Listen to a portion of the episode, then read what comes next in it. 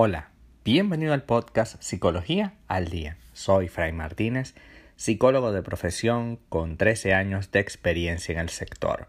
Como pudiste ver en el título de este episodio, hoy vamos a hablar de un fenómeno muy común en todos nosotros al menos una vez en la vida y que puede repetirse incansables en ocasiones incluso sin darnos cuenta. Hoy vamos a hablar un poco acerca del autosabotaje. El autosabotaje está compuesto de aquellas conductas que aparecen ante eventos que suponen un gran cambio en la vida de las personas. Irse de un país, cambiar de trabajo, una nueva relación de pareja, salir de la casa familiar, divorciarse, etc. Estas conductas producen una especie de automanipulación inconsciente que impiden que ese gran cambio suceda. Forman parte de un mecanismo de autodefensa, o hace poco hablé sobre la, los mecanismos de defensa, échale un ojo, chequealo en, en el podcast, pero hoy vamos a hablar de un mecanismo de autodefensa que hacen que la persona se quede en su zona de confort, donde todo es más previsible y es menos probable someterse a situaciones de estrés o algunos sufrimientos. Y más allá de sufrimientos, yo siempre hablo con mis pacientes acerca de costo-beneficio. Evidentemente, salir del seno de tu hogar materno-paterno significa un coste, por supuesto. Ya la ropa que se lavaba sola mágicamente, ahora tienes que lavarla tú. Pero también existe un beneficio y es que ahora eres independiente. Ahora no te van a reclamar porque esa es su casa y tú tienes que ceñirte a unas reglas muy establecidas en el hogar. Ahora tienes todo el derecho a hacer muchas cosas con tu vida. Entonces, Cierto, ya no va a ser tan previsible porque muchas cosas tendrás que ejecutarlas tú, pero también es cierto que el costo-beneficio de ser libres, de ser independientes, de lograr lo que queremos, de buscar una persona que nos ame de verdad, yo creo que es más beneficioso que estar atado a situaciones previsibles, pero que en muchos casos nos hacen sufrir, nos hacen sentir incómodos. La persona entonces empieza a sentir un miedo intenso y una sensación de falta de control y seguridad, y se deja dominar por dichas sensaciones, no llegando a realizar o saboteando la consecución de un logro debido a esos miedos. Este autosabotaje puede aparecer en uno o varios ámbitos de nuestra vida, es decir, una persona puede autosabotearse en lo que se refiere a las relaciones de pareja, pero no hacerlo en lo que se refiere al ámbito laboral, o puede hacerlo en ambas circunstancias. Por ejemplo, el autosabotaje en las relaciones. Es bastante común que una persona se autosabotee a sí misma de forma constante en las relaciones. Algunos ejemplos de dicho autosabotaje son los ataques a la pareja, descalificaciones, celos, el mostrarse frío emocionalmente, cometer infidelidad, victimizarse por todo, no hablarle a su pareja durante días, semanas o hasta que cambie de parecer, es decir, hasta que haga lo que yo quiero.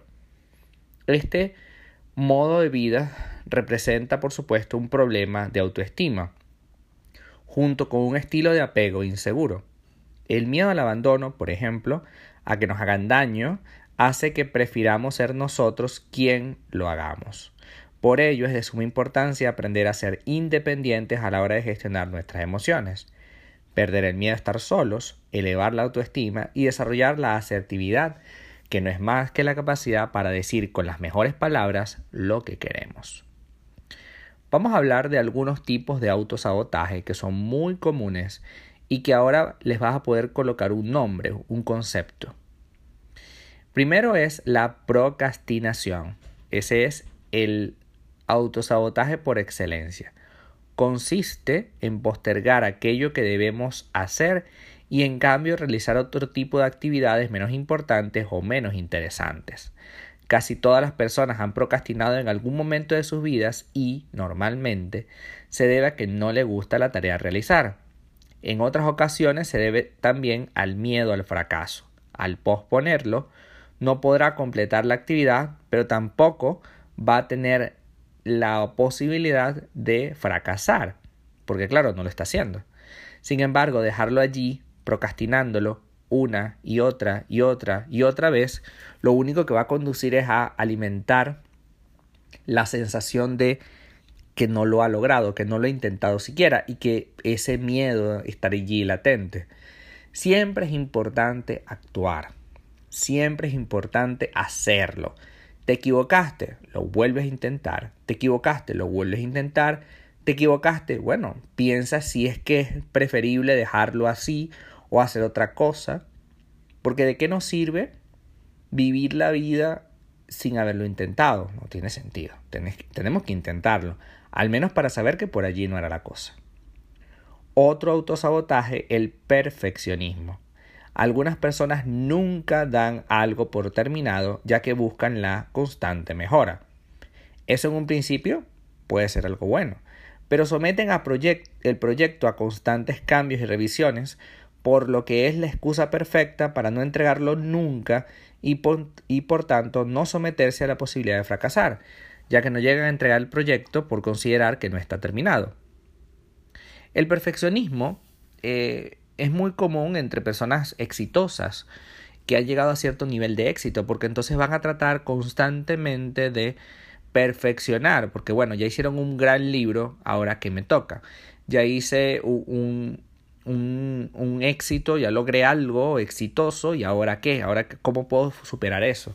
Entonces el miedo a no poder superar su éxito anterior puede ocasionar que el siguiente eh, artículo, libro, el siguiente post, lo, lo que sea, el producto que vayas a realizar, no lo termines nunca. Cuidado, porque eso es muy muy común.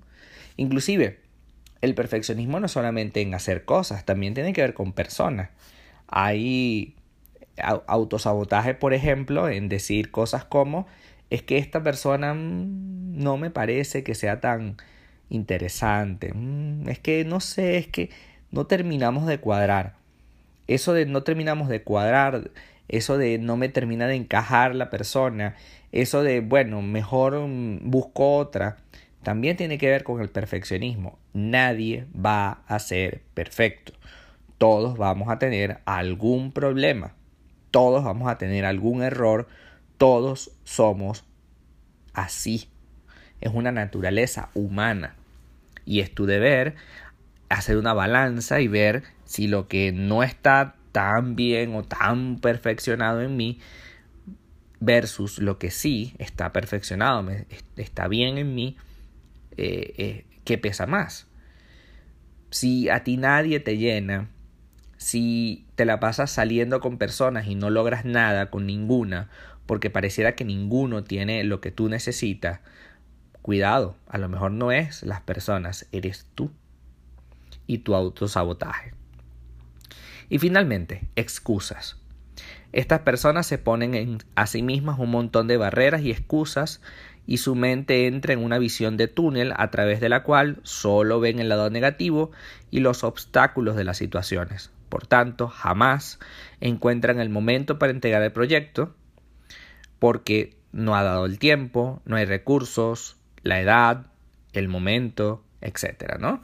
Entonces, por ejemplo, hay, hay, personas que dicen, bueno, es que no tengo pareja hasta que no consiga eh, graduarme. Ok, es que no tengo pareja hasta que no consiga un, un, empleo. Es que no tengo pareja hasta que no tengo una casa. Es que no tengo pareja y así van. Constantemente poniendo una barrera, barrera, barrera. Es que no debería tener pareja antes de los, de, de los 40. Yo tengo 40, bueno, pero debería tirarme aunque sea 5 años de, de, vacaciones y así hasta los 50. ya, ya es muy tarde para tener pareja, los 50 años. Y así van. ¿Por qué nos autosaboteamos? Pues mira, generalmente tiene que ver con expectativas excesivamente altas eh, por tipos de padres que también nos llegan a, a sabotear nuestra vida. Inclusive yo he tenido pacientes que sus padres le dicen cosas como es que él no sirve y bueno, vengo a ver qué se puede hacer para mejorarlo. Él no sirve, eso te lo dice un padre, él no sirve. Tremendamente duro y complicado. Finalmente, ¿Cómo debemos evitar el autosabotaje? Primero, escribe tus metas y objetivos. Cuando escribimos lo que nos hemos propuesto, se vuelve más real, más tangible. Se genera un autocompromiso que no es doloroso incumplir, es una presión interna. Yo siempre les digo a mis pacientes, tratemos de poner una fecha. ¿Quieres que tal persona se vaya de tu vida? Perfecto, ponle una fecha. 18 de octubre, 20 de diciembre, 2 de enero. Ponle una fecha. Y así será más fácil, aunque sea una fecha alta, es decir, aunque sean 10 o 12 meses, pon una fecha y así será más fácil poder visualizar el logro de ese objetivo. Porque, por ejemplo, si es un plan a 12 meses, pues mira, podemos revisarlo cada dos meses y así vas sintiendo que vas avanzando. 2. Contárselo a los demás. Al contárselo a los demás, estamos creando no solo una presión externa, sino que además la generamos de forma interna, ya que si no logramos nuestro objetivo, nuestro orgullo ante los demás se vería afectado. Esto, por ejemplo, puede ser muy, muy posible con el tema de las redes sociales, siguiendo algún tipo de reto de los que son muy comunes hoy en día, y bueno, pensando, bueno, me, uno al reto, mil dólares en un año. Entonces ya por lo menos estás uniéndote a algo, estás perteneciendo a algo. Y puede ser una buena idea para sostener una, una relación con ese objetivo clara. Tercer paso, pues tiene que ver con los otros dos. Planificar. Anota no solo el objetivo, sino la forma en que tienes para conseguirlo.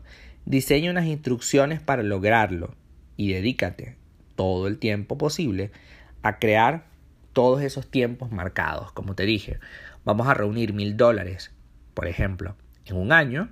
Ok, entonces cuánto vamos a reunir semanal, cuánto vamos a reunir diario o cuánto vamos a reunir quincenal o mensual.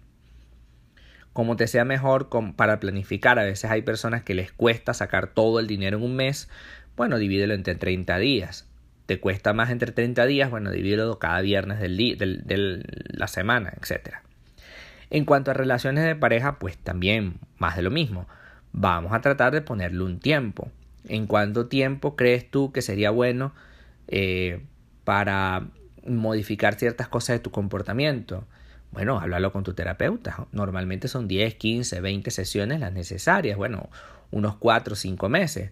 Entonces, en función de, esos meses, de, esos, de, de esa idea, pues planificamos y tenemos expectativas de acuerdo a ese tiempo, no de acuerdo al cambio ahora, ya. Y finalmente, hacer pequeños pasos. Muchas veces el fracaso viene unido a querer hacer todo de un solo golpe. Es mejor ponerse pequeñas metas a corto plazo para así centrarnos en las mismas y no rendirnos por el final. Ir logrando pasos pequeños te va a crear la sensación de que lo estamos alcanzando, aunque sea de a poco. Divide aquello gigante en un montón de pasitos y verás que aquello gigante será más fácil de digerir.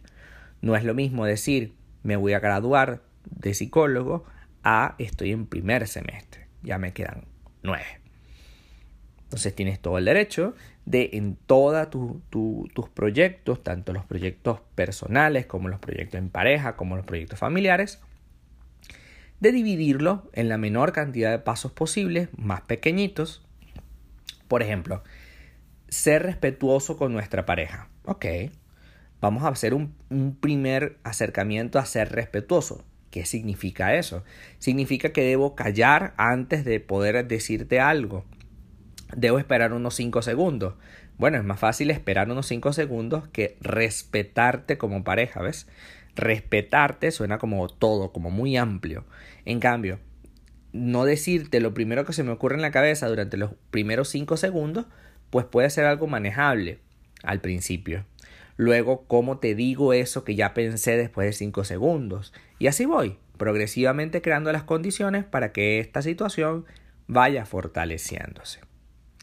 Trabajemos en entender que el autosaboteo es nuestra responsabilidad.